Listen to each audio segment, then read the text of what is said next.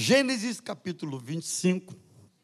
Quero ler com vocês esse texto da Bíblia Sagrada, que está no livro de Gênesis, capítulo 25, versos de 29 a 34.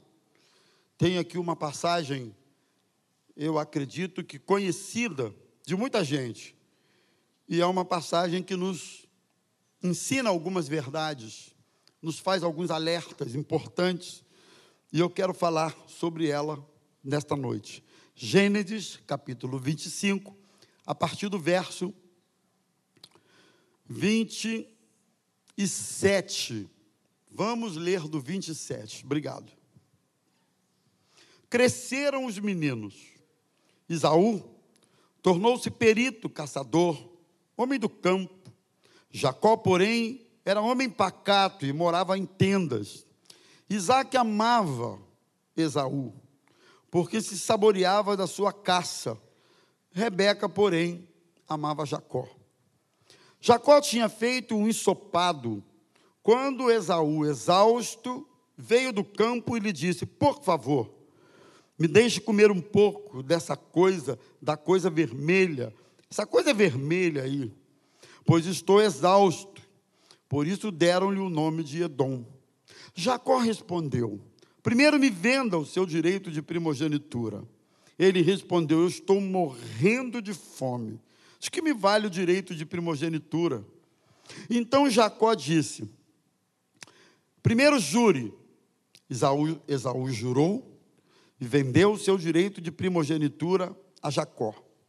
E Jacó deu a Esaú pão e o ensopado de lentilhas. Ele comeu e bebeu Levantou-se e saiu. Assim Esaú desprezou o seu direito de primogenitura. Vamos orar? Pai querido, fala conosco mais uma vez, através da tua palavra. Permita que sejamos instruídos, permita que pratiquemos a tua palavra. Ajuda-nos. É sempre um desafio viver a tua palavra.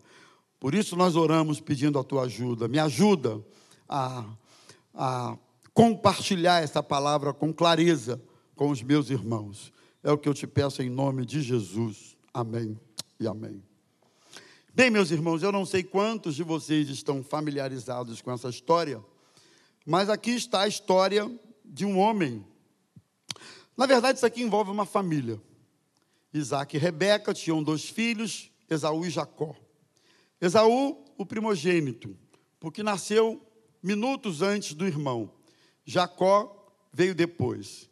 Esaú era um exímio caçador. O pai, Isaac, amava mais a Esaú e se saboreava das suas, da sua caça, do que ele trazia como fruto da sua caça. Já Rebeca, a mãe, amava Jacó. Jacó era um homem pacato, homem de tendas, então você percebe que, desde o início, por conta das predileções que haviam entre os pais em relação aos filhos, que a coisa se potencializou aí, né? Sempre que há uma predileção dos pais em relação aos filhos, você, sem dúvida alguma, potencializa os conflitos entre eles. Então a Bíblia diz que Esaú voltou da caça, cansado, exausto, seu irmão Jacó estava fazendo lá um, um ensopado, ou umas lentilhas, uma sopa gostosa, não sei se estava frio, se o clima estava favorável, eu não sei. O fato é que o fato é que Esaú chega cansado da caça, exausto, e ele pede ao irmão um pouco de um pouco de lentilha, um pouco daquela sopa. Um detalhe que eu queria importante ressaltar para vocês é que o primogênito Esaú, naquele tempo a primogenitura era uma era uma bênção, era uma dádiva. Ser o primogênito naquele tempo era ter adquirido alguns direitos que conferia ao primogênito privilégios. Por exemplo, na partilha da herança, o primogênito tinha maior parte na sua partilha. Nem mesmo se o próprio pai quisesse deserdar ou subtrair a herança do primogênito por conta própria, ele não podia. Só o próprio indivíduo, o primogênito, poderia abrir mão da sua herança, do seu privilégio ou desse direito que ele tinha. Era um direito protegido por lei, que nem mesmo o pai, por livre e espontânea vontade, tinha poder de alterar isso aí. Então, o que, que nós temos aqui? É uma reflexão importante que nos mostra alguém que era abençoado, que não fez nada para isso. Na verdade, nascer primogênito não está no controle do indivíduo. Quem é que controla aqui se nasce, se é o prim... Tem alguém, algum primogênito aqui? Algum primogênito? É interessante a coisa do primogênito, porque normalmente o primogênito é aquela figura cheia de cuidados em torno dele. Né? Eu me lembro quando o primogênito lá de casa nasceu. É, não sei se eu já falei isso aqui com vocês, mas o primogênito lá quando nasceu, a Osaí toda noite me acordava. Pensa que era para me dar um cheirinho? Não, era me acordava para conferir se ele estava respirando. E aí a primeira noite eu acordei apavorado, olhava, tá, está respirando. A segunda noite eu levantei com boa vontade, não, ele está respirando. Mas aí na terceira noite eu já vi que era um problema psicológico da digníssima mãe. E eu olhava para ela e dizia: Você quer saber? Deixa eu dormir, que ele está respirando. E foi. Era uma coisa. Eu lembro que quando o primogênito nasceu, é, lá no hospital, no perinatal das Laranjeiras, era uma romaria de gente para visitar o primogênito. A Osaí ganhava flores, buquê, só você vendo. A coisa que era em torno do primogênito. Quando ele teve alta na saída, foi uma pequena carreata.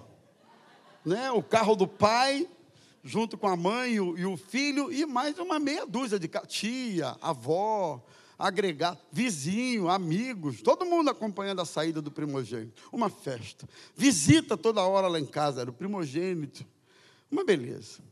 Aí veio o segundo. Então, o segundo, para começo de conversa, só uma tia foi visitar. O segundo já não nasceu na perinatal das Laranjeiras. Não. O segundo nasceu numa casa de saúde, num bairro que eu nem conheço, lá para dentro de Niterói. Nada contra, mas assim, diferente, né, amigo? Visita não teve nenhuma, só a tia, uma tia abnegada que amava o sobrinho, foi lá e a gente saiu num carro só, eu, a Osaí tal, e tal. Nenhuma carreata. Aí chegou em casa, você pensa que ela acordava para ver se estava respirando? Não. Já não era mais marinheira de primeira viagem. Não, não. não. O segundo irmão, ele caía do berço, voltava sozinho. Ele mesmo se virava, escalava o berço de volta. E aí, quando pensava que não, estava ele lá de volta no berço, a gente acordava no outro dia, via que alguma coisa tinha acontecido, mas ele tinha se virado. Era nítida a, a independência de um em relação ao outro, né? Primogênito é aquela coisa. Então, se hoje o primogênito ainda gera essa coisa toda, irmão, imagina naquele tempo.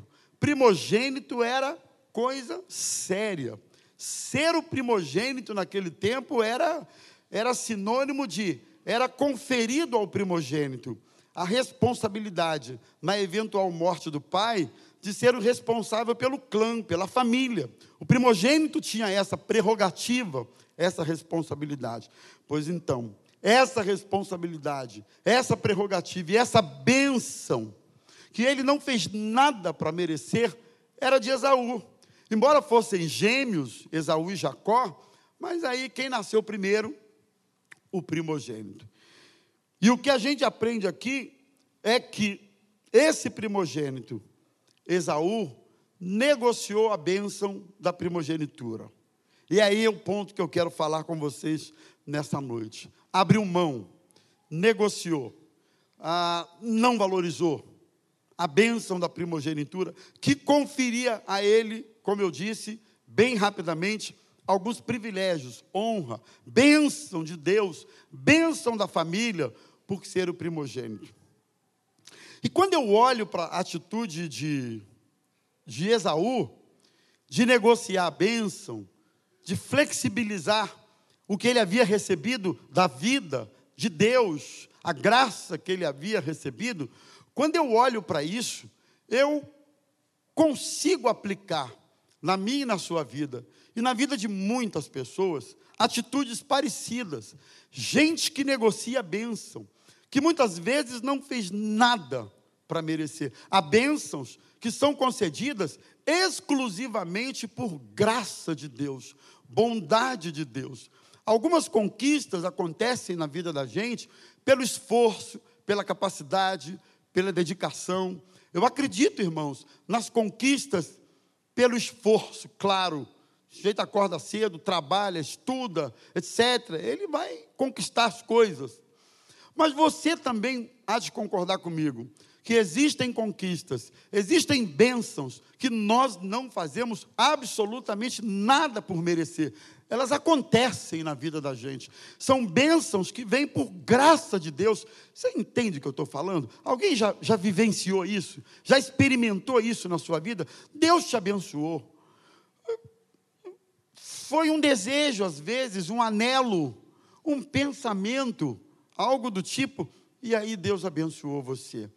E eu vejo muita gente que recebeu de Deus bênçãos. Não estou falando de coisas, tá?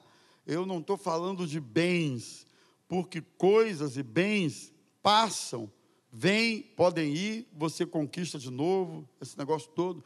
Mas eu digo mesmo pessoas que Deus põe na vida da gente. Então, por que é que Esaú negociou a sua bênção? Quando é que as pessoas estão vulneráveis a negociarem a sua bênção, a flexibilizarem a bênção e depois acabam perdendo mesmo? Eu aprendo aqui no texto algumas verdades que servem de alerta para nós. A primeira delas está no verso 29. A gente vai ver que Esaú perdeu a bênção porque ele estava esmorecido. Tinha Jacó feito um cozinhado, quando esmorecido, cansado, exausto, veio do campo Esaú. Ele veio do campo esmorecido, cansado, fatigado e exausto. Aqui eu vejo uma possibilidade, uma porta, uma frecha muito uh, comum e por onde as pessoas perdem a bênção que receberam de Deus. Foi isso que aconteceu com Esaú. Ele voltava do campo esmorecido, depois de um tempo envolvido na caça. Eu posso imaginar alguém que vem da caça, não vem cheiroso, alguém que vem da caça vem com cheiro de suor, de mato, de bicho, de caça. Ele passou um tempo caçando, não sei quanto, mas passou um tempo caçando. Quem sabe correu atrás de algum animal, quem sabe tentou, mas não conseguiu. E quando ele chega em casa, desse jeito, esmorecido e cansado, aí ele se, ele, ele, ele se mostra alguém vulnerável. E eu começo a ver que momentos de cansaços, momentos em que nós estamos exaustos, nos tornamos vulneráveis a abrir mão, a flexibilizar e a perder bênçãos preciosas que Deus tem nos concedido. E quando eu falo em cansaço, eu não estou falando de cansaço físico, eu estou chegando à conclusão que o cansaço físico não é o pior de todos os que podem acontecer, porque o físico, irmãos, é relativamente fácil resolver. Né? Tira um dia de descanso, tira umas férias, vai passear um pouco, essa coisa toda. Você resolve o problema do cansaço físico. Mas existem outros cansaços que não se resolvem com mais horas a mais de descanso ou com umas férias. Existem cansaços que são emocionais, que são psicológicos, existem cansaços que são cansaços de alma, cansaços de relacionamentos. Cansaços de relacionamento não se resolve com algumas horas de descanso. E nesses momentos, nós nos tornamos vulneráveis a negociar a nossa bênção, porque é por aí, nessa brecha, que Satanás entra, porque ele sabe, ele sabe que você está esmorecido. É aí que as propostas chegam. É aí que as sugestões chegam. É aí que o desespero para resolver uma demanda do momento faz com que você negocie valores importantes na sua vida. E eu acredito que existem algumas formas de nós prevenirmos alguns cansaços. Eu pontuei alguns, algumas formas aqui que eu quero deixar para vocês. Você quer prevenir certos cansaços? Primeiro, Pare de viver a vida dos outros. Eu tive que aprender isso como pastor. Ou eu aprendia, ou eu já tinha, sei lá, infartado, ou eu já tinha tido um problema sério de saúde, ou coisa do tipo. Eu aprendi a não viver a vida das pessoas, de nenhuma forma. Não viva uma vida que não é sua. Você pode aconselhar, você pode falar, você pode orar, você pode fazer tudo isso. Se solicitado, faça mesmo.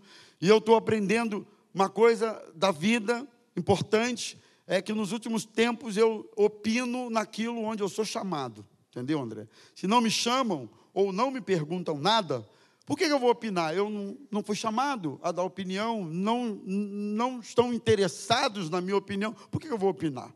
Então preste atenção, não viva a vida do seu parente, não viva a vida do pai, da mãe, do tio, do irmão, sei lá, quem quer que seja. Viva a sua vida. Aconselhe, mostre o caminho, fale. Mas as decisões que precisam ser tomadas, só o indivíduo pode tomar. Você não pode. Grandes transtornos na vida de pessoas, eu tenho visto, acontecem porque elas querem viver a vida que não são suas são, são a, vida, a vida que é da outra pessoa. Não faça isso. Você vai adoecer, porque não depende de você. É uma decisão a ser tomada que não está ao seu alcance tomar. Então, viva a sua vida. Não viva a vida dos outros. Ore, interceda, aconselhe, mas não viva a vida dos outros. Segundo, você quer evitar certos cansaços e que levem você a, a negociar a sua bênção e os seus valores, não ache que você vai consertar o mundo, porque você não vai. Faça a sua parte. Aquilo que está ao seu alcance fazer, faça. Aliás, é o que a Bíblia nos ensina, né? Se você alguém te pedir ajuda e você podendo ajudar, falar para a pessoa, vai em paz, Deus te abençoe, vai lá e tal, e não ajuda, podendo fazê-lo, você está pecando. Se está ao seu alcance ajudar, ajude. Faça a sua parte. Mas saiba, você não vai consertar o mundo. Você não vai consertar a vida de ninguém. Você não vai consertar a família de ninguém. Você pode orar, repito, insisto, você pode aconselhar, você pode tudo isso, mas na grande maioria dos casos, envolve decisões que são pessoais. Eu preciso aprender isso. Até o próprio Deus nos confere livre-arbítrio. Cuidado. Vida financeira, tome conta da sua vida financeira. Não foi uma nem duas vezes que eu falei para alguém: não empresta dinheiro, porque você vai ter problema. A pessoa não vai te pagar. Você vai perder o dinheiro e a amizade. Vai se aborrecer, não vai dar certo. Não empresta. Não fique como fiador. Já falei isso. Algum, hoje não, mas já há algum tempo atrás, de vez em quando acontecia alguém, pastor, você pode ser meu fiador? De jeito nenhum. Existem várias modalidades de ser fiador, né? Você pode ser fiador, por exemplo, emprestando seu cartão de crédito. Pronto, você está sendo fiador. Eu nunca me esqueço, um tempo aí, tem anos isso, que eu falei para alguém, não empresta seu nome. A pessoa queria comprar um carro zero quilômetro, mas o nome estava sujo. Aí foi pedir para a outra e a outra falou comigo, e aí eu falei, não empresta, você vai ter problema. E aí, não foi o mesmo que nada. Ela emprestou o nome, comprou o carro no nome de alguém, esse alguém não pagou, e a pessoa ficou com o nome sujo durante anos.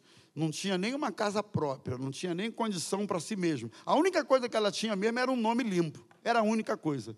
E assim mesmo foi para o espaço. Então, evite isso, porque você vai ter problema. Outra coisa, identifique e viva processos que são naturais na vida. Eu ainda estou no primeiro tópico. Não seja vencido pelo cansaço. E uma das maneiras é você entender que a vida tem processos que são inevitáveis. Vão acontecer comigo, com você, com todo mundo aqui. Exemplo, uma perda de um familiar, né? Alguém querido que morre, que falece, inevitável. Eu preciso viver luto, o ciclo do luto. Eu ainda posso citar que a Osaí está vivendo esse luto. Perdeu o irmão tem dois meses. Não tem nem dois meses, tem um mês e meio que ela perdeu o irmão.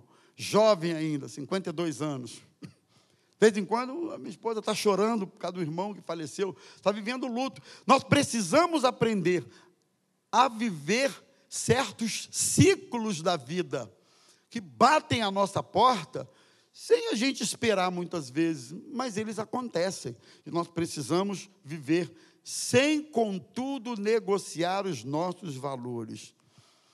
Você quer não ser vencido pela fadiga, pelo cansaço? Não abra mão do seu relacionamento com Deus. É Ele que vai sustentar você no dia mal, no dia da dificuldade, no dia da adversidade, é conhecendo o teu Deus que você vai ser mantido de pé na presença dele. Não é conhecendo o Deus do pastor, do tio, da tia, mas é o teu Deus, não é? Então, isso é importante. Segundo, irmãos, por que é que Esaú negociou a sua bênção? Perdeu a sua bênção. Ele perdeu porque ouviu uma proposta, que foi uma proposta carnal verso 31.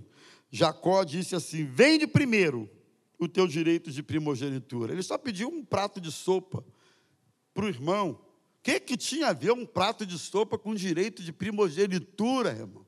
O cabra 71, que era esse Jacó, usurpador. 71, irmãos, esse já existia isso no tempo de Jacó, 71 purinho. O cara só pediu um, um prato de cozinhado de sopa. Ele diz: Eu, tá bom, eu te dou, mas me dá em troca o teu direito de primogenitura. Sopa por primogenitura, o que, que tem a ver? Primogenitura é bênção.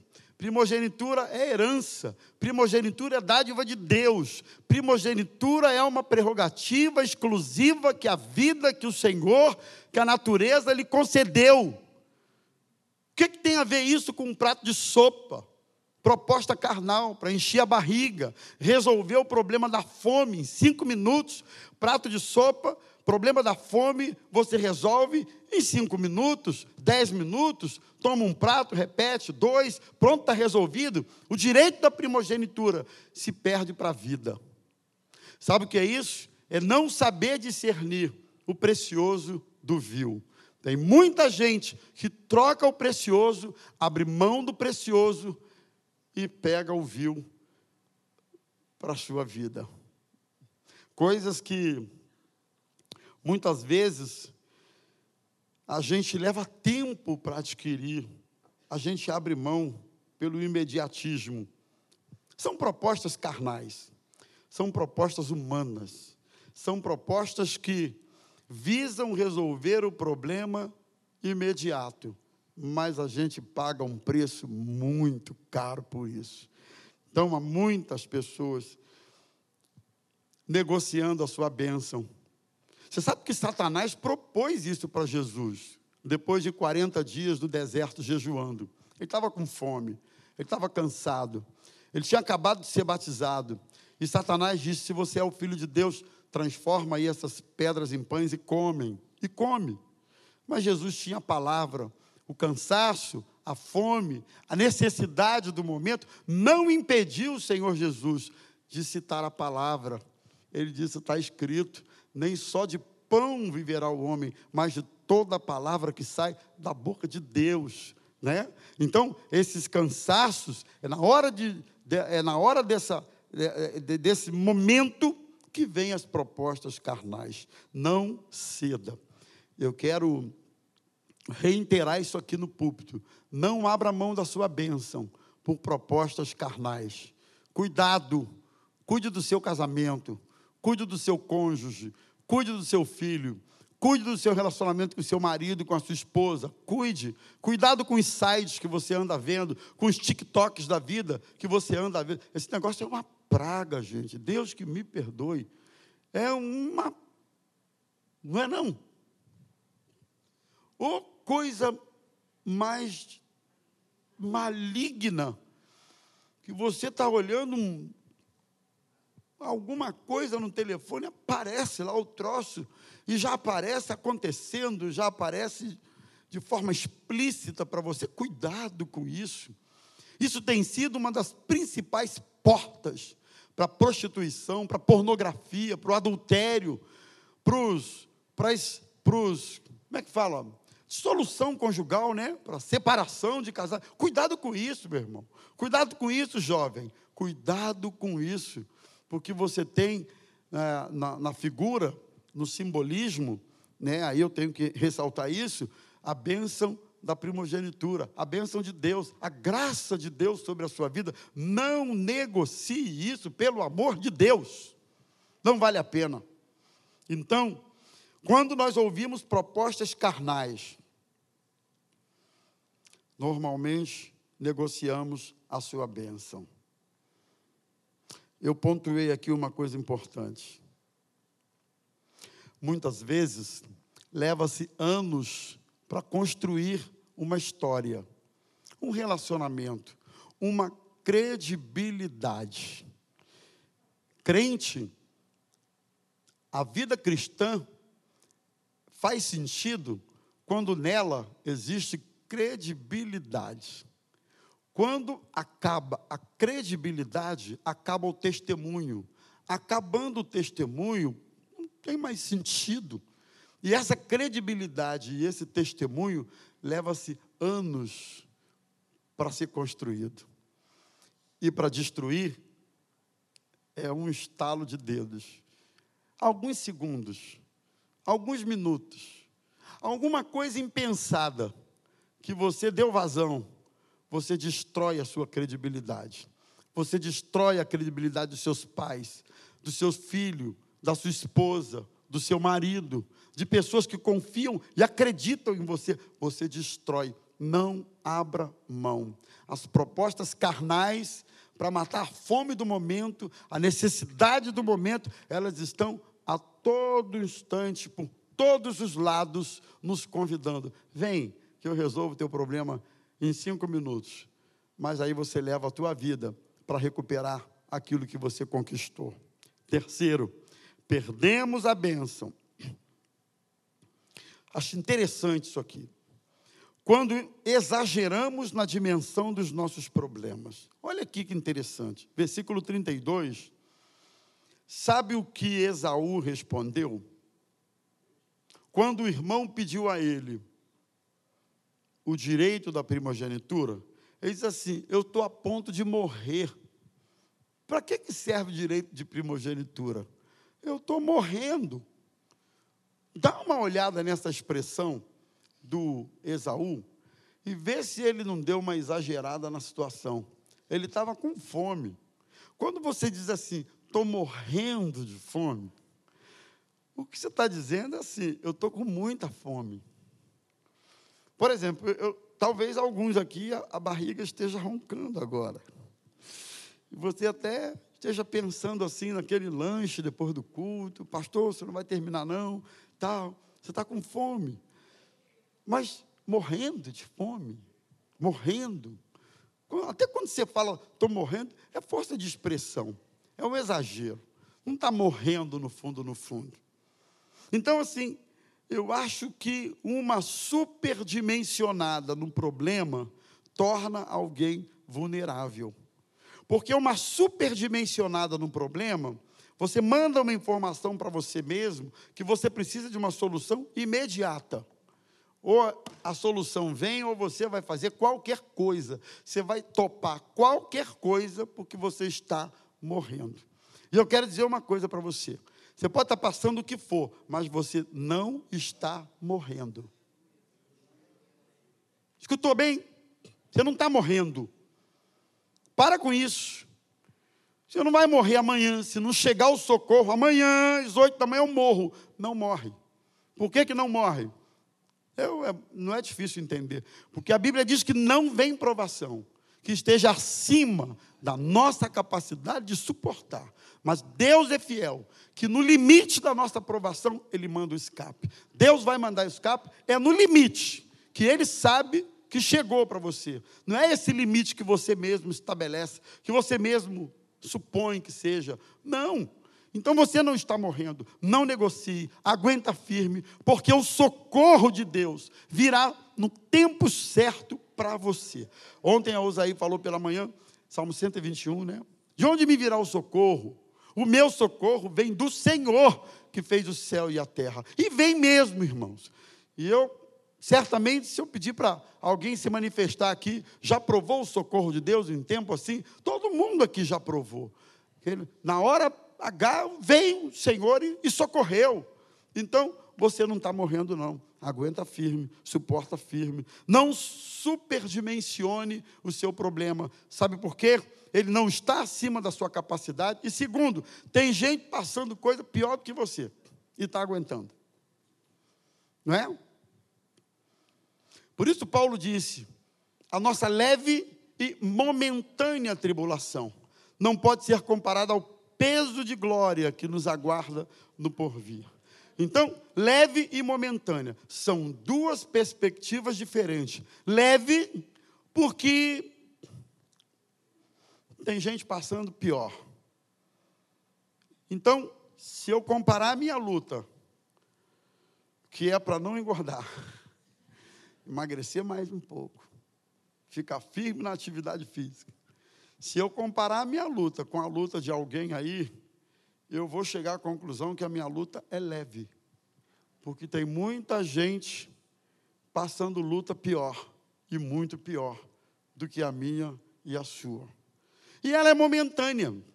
É momentânea porque se eu avaliar o tempo que dura essa luta, ainda que seja 30, 40 anos, Vai, 50, ela é momentânea, porque não pode ser comparada com o peso de glória que nos espera no porvir. É a eternidade.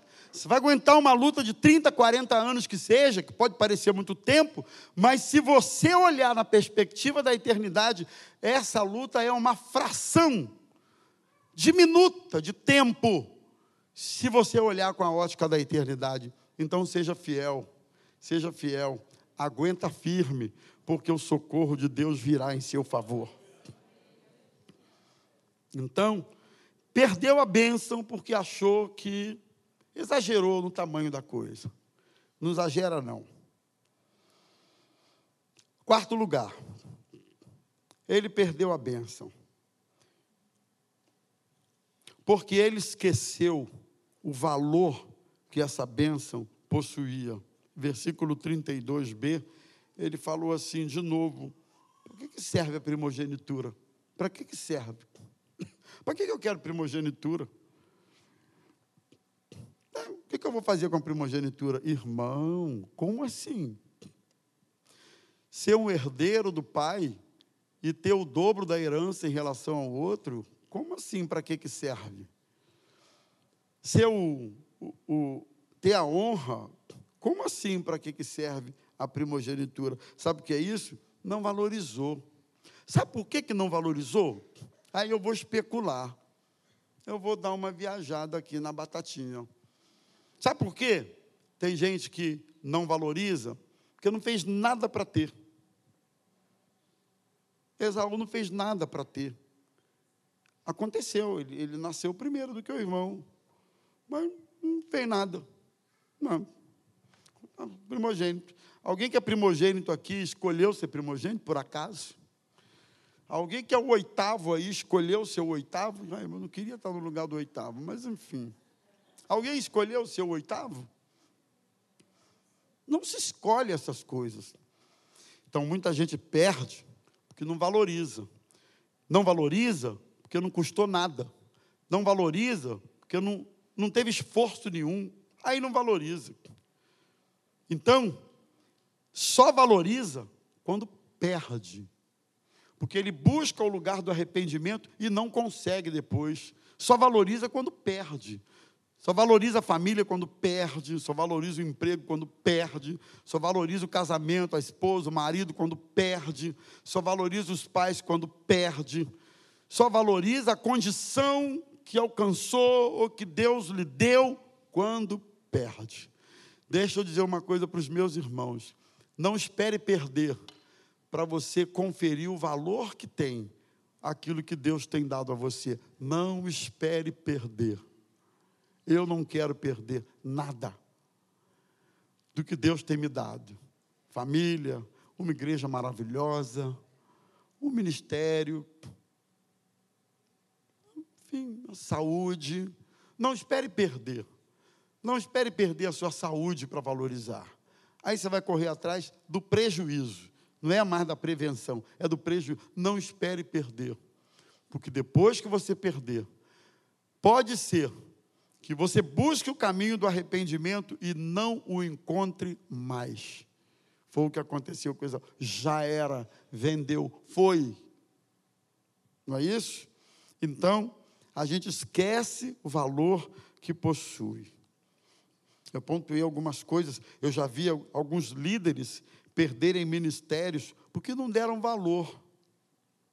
Homens perderem família porque não deram valor. Gente perder emprego porque não deu valor. Gente que perdeu, que perdeu por excesso de confiança. Sempre teve e nunca aprendeu a dar valor. Sempre teve. Sempre veio na tua mão nunca valorizou o suficiente. Não espere perder para isso. Dê valor a tudo que Deus tem posto na sua vida. Dê valor. Amém? Dê valor. Dê valor aos seus pais. Dê valor aos seus filhos, dê valor ao seu trabalho. Ah, pastor, eu ganho pouco, mas dê valor. Tem gente pior. Dê valor à sua igreja. Ah, mas tem problemas? Tem, irmãos, tem. Eu, eu estou na igreja há 43 anos. Eu sei que a gente tem problemas, dificuldades. Eu sei de tudo isso. Mas sei também que Deus tem sido bom e gracioso para com essa comunidade. Então eu vou dar valor, não é? Vou dar valor. Vou dar valor aos meus amigos. Deus tem colocado amigos tão preciosos na minha vida. Eu louvo a Deus pelos meus amigos. Eu louvo a Deus pelos líderes dessa igreja. Louvo a Deus por cada um de vocês. Cada um, eu louvo a Deus por vocês. Louvo a Deus. Vocês têm sido presentes. Louvo a Deus pela vida. Louvo a Deus, meu Deus, eu louvo a Deus. Porque isso é dádiva do Criador, é bênção do Criador. Eu louvo a Deus por isso. Seja grato, antes que seja tarde demais. E por último, irmãos, ele perdeu a bênção, porque desprezou riqueza espiritual. A gente perde a bênção, porque despreza as riquezas espirituais. Verso 34 diz assim: Deu, pois, Jacó a Esaú pão e cozinhado de lentilhas. Ele comeu, bebeu, levantou-se e saiu. Aí o verso termina dizendo assim: Assim desprezou Esaú o seu direito de primogenitura comeu, encheu a barriga de cozinhado, resolveu, pança cheia, levantou-se e foi embora. E o texto termina: ele desprezou. Ele, então, não despreze as bênçãos espirituais, não despreze, não dê as costas para nada disso, porque isso tudo é dádiva do nosso Criador.